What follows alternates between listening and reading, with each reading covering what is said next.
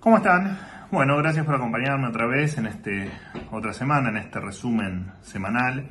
Semana que, eh, bueno, como siempre pasa de todo en Argentina, tuvimos índice de inflación, inflación que de a poquito se acelera, 2,8 en septiembre. Eh, es nuestra inflación de septiembre es 10 veces superior al promedio de las inflaciones que hay en los países de Latinoamérica, sin contar por supuesto a Venezuela. Así que el número es malo, sin embargo no hace tanto ruido porque no solo que tenemos un montón de, problemas adicionales en la Argentina, sino que además nos hemos acostumbrado a esta inflación crónica que ya no nos sorprende absolutamente nada. Dólar, como dije, con precio récord. Em, salió una plataforma del Estado a través de Correo Argentino que se llama Correo Compras. Eh, increíble, ¿no? Hace unos meses le estábamos bloqueando la. Le estábamos bloqueando a Mercado Libre las plantas y esta semana Mercado Libre eh, salió dentro de la revista Fortune como uno de los eh, de las ocho compañías, la octava compañía en realidad donde se consiguen mejores empleos en el mundo, donde eh, donde es más agradable trabajar. O sea que una de las mejores empresas para contratar personal en el mundo es Mercado Libre y nosotros hace dos meses le mandamos a Moyano y al sindicato de camioneros a bloquear las plantas pidiendo que los afiliados se afilien al, sindicato de camioneros donde supuestamente iban a estar mejor. Esa es la Argentina que tenemos, esa es la Argentina en que vivimos y por supuesto esa es la Argentina que tenemos que modificar. Y paralelamente a esto nace esta semana Correo Compras, que es una plataforma de correo argentino para que se puedan vender productos nuevos y que los consumidores finales tengan mejores precios. Bueno, increíblemente en correo, eh, en compra correo correo compras, se consigue, por ejemplo, la polenta 4 pesos más cara que en Mercado Libre.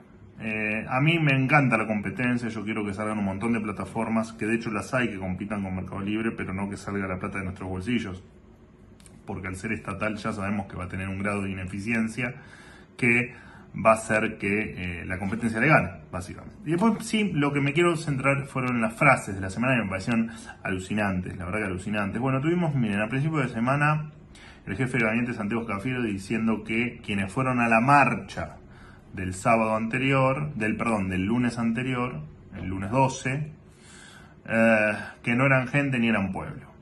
Bueno, interesante, ¿no? Un concepto, probablemente la gente que estaba ahí sea la que más pagaba impuestos en relación a otro tipo de marchas organizadas por los que hoy son oficialismo.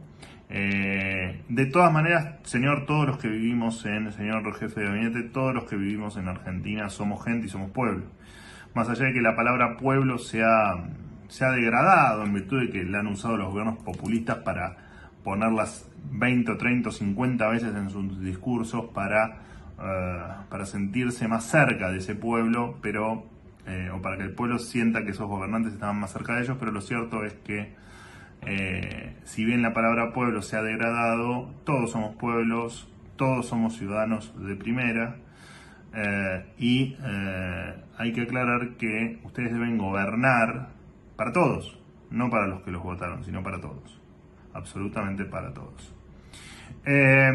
Otra de las frases que con, respecto a la marcha que acompañó esta frase de Cafero fue la frase de este, de este, lo que fue en su momento un capo cómico importante en la República Argentina, que todos sabemos quién es, diciendo que le encantaría con esa gente que fue a la marcha hacer bowling con un camión. Bueno, evidentemente sabe poco de los, de los atentados del mundo, donde efectivamente eh, han muerto un montón de gente con terroristas subidos a camiones o vehículos de transporte grande. De hecho, hubo cinco argentinos muertos en, en Estados Unidos por un accidente o por un atentado de estas características. Eh, así que la verdad es que sugerir este tipo de cosas, más allá de que después dijo que lo había dicho en chiste, ni en chiste hay que decir este tipo de cuestiones, ¿no? Me parece que eh, hay que tener respeto por, por el otro, nada más. Mientras que el otro lo respete a uno, uno está en la obligación de respetar. Y después otra de las frases vino de la mano de una de Alberto Fernández y otra de Máximo Kirchner. Alberto Fernández tiene sistemáticamente frases para, para, para analizar que habitualmente contradicen algo que él dijo hacía hace poco tiempo, que él dijo en el pasado em, cercano que él dijo en algún momento de su vida y en general es bastante fácil chequearlo, pero al margen de eso, me parece que la frase más relevante que tuvo fue cuando dijo en el coloquio IDEA, dijo, yo no voy a devaluar y yo no me voy a quedar con los depósitos, o el gobierno no va a confiscar los depósitos. El presidente de la nación no puede entrar en eso, el presidente de la nación no puede hablar de eso. ¿Mm? El presidente de la nación se tiene que mantener al margen de eso, para eso están los ministros. Eh, este, esta idea de, eh, del presidente de aclarar cosas obvias, eh, o al menos obvias para lo que uno cree que piensa el presidente o que quiere transmitir el presidente, cuando en la Argentina hubo un montón de frases que no se cumplieron, digamos, el que recibió, el que depositó dólares recibirá dólares, el que apuesta al dólar pierde, bueno, y podríamos ir con innumerables frases económicas fallidas de la historia de Argentina, pero hoy es un momento muy particular como para andar aclarando ese tipo de cosas. En tal caso se tiene que correr de esas aclaraciones el señor presidente de la Nación con el, mayor de los respetos, por supuesto, este, este, comentario a la investidura presidencial, pero me parece que pecó de, eh, de hablar de más, como lo ha hecho en otras oportunidades, y lo bueno es que... Eh, que eh, todos sabemos que la evaluación se viene, claramente, la evaluación siempre hablando del tipo de cambio oficial, ¿no? La otra sigue su, su curso normal y, ocurre lo que, lo que el mercado quiere que ocurra, básicamente, que es la desconfianza completa contra el peso. Entonces lo que pasa es que la gente escapa del peso y se va al dólar. Y eso el gobierno tiene que, tiene que hacer esa lectura. Em, así que la verdad que salí a aclarar eso me pareció de bastante mal, mal gusto en términos de comunicación hacia, hacia la gente hacia, la, hacia lo que del otro lado se quiere escuchar.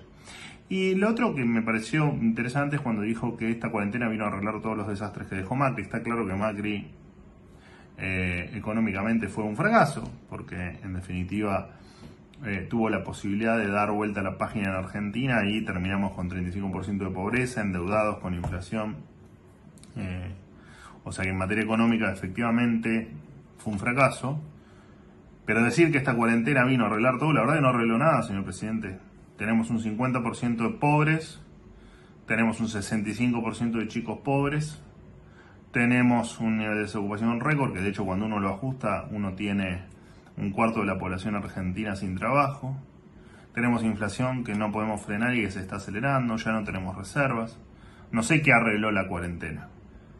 Si usted se refiere a que la cuarentena arregló las camas adicionales de terapia intensiva que hay hoy en la Argentina con respecto a hace siete meses, bueno, si usted, si usted considera que eso es arreglar la Argentina con todos los recursos que tuvo disponibles, porque tuvo todos los recursos disponibles para hacerlo, después de habernos tenido encerrados siete meses, después de haber fundido 30.000 empresas, después de haber dejado, porque esto va a dejar un millón de personas seguramente sin poderse reincorporar a los puestos de trabajo, bueno, si eso es arreglar las cosas, Dios mío, lo que hubiese sido que no las arregle, ¿no?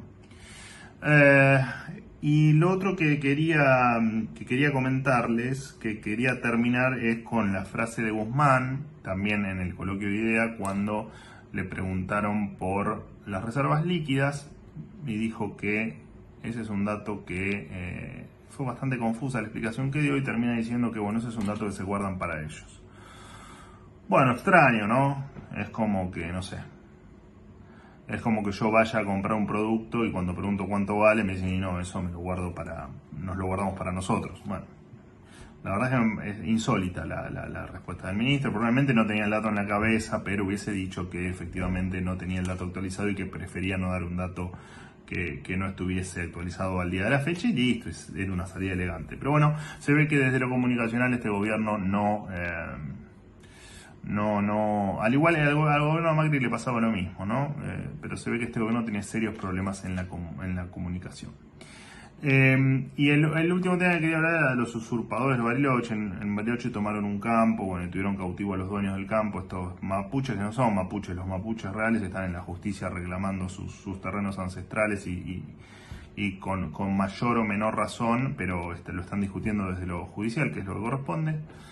Eh, y nadie reaccionaba. Una cosa increíble, digamos. A los usurpadores, eh, de hecho, le pidieron a los propietarios del campo los eh, documentos para que eh, certifiquen que esos terrenos eran de ellos. Bueno, un delirio total, ¿no? Es como que me entren a robar mi casa y cuando llega la policía, la policía me pregunte si tengo la escritura de mi casa, mientras que el, chorro me está, me está apuntando con un arma, delirio.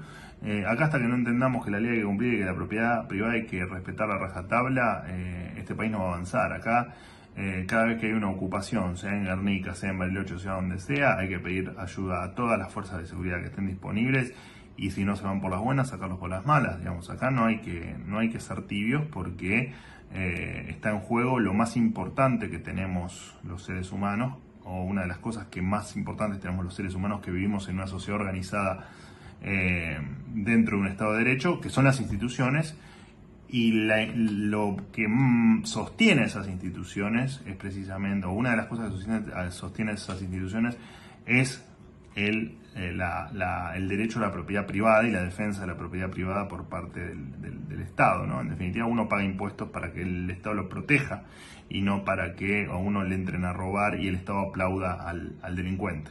Eso no lo, podemos, no lo podemos permitir. Así que bueno, esto fue un poco lo que pasó en la semana. Pasaron más cosas, la verdad que en la semana pasa de todo, pero quiero no extenderme mucho más del tiempo que hago estos, estos videos. Por supuesto, siempre eh, acepto las sugerencias sobre temas, sobre tiempos, sobre formas eh, y como siempre les agradezco porque cada vez son más los que escuchan los que escuchan este eh, este, este resumencito, que además lo subo no solo en, YouTube, que es mi canal principal para, divulgar este tipo de cuestiones de, de, todas las semanas, sino que ahora también lo estoy haciendo en los diferentes canales de podcast como lo son Spotify o Google Podcast o Apple Podcast, en fin, eh, está por todos lados. Así que bueno, un millón de gracias y eh, en este segmento nos encontramos la semana que viene. Chao.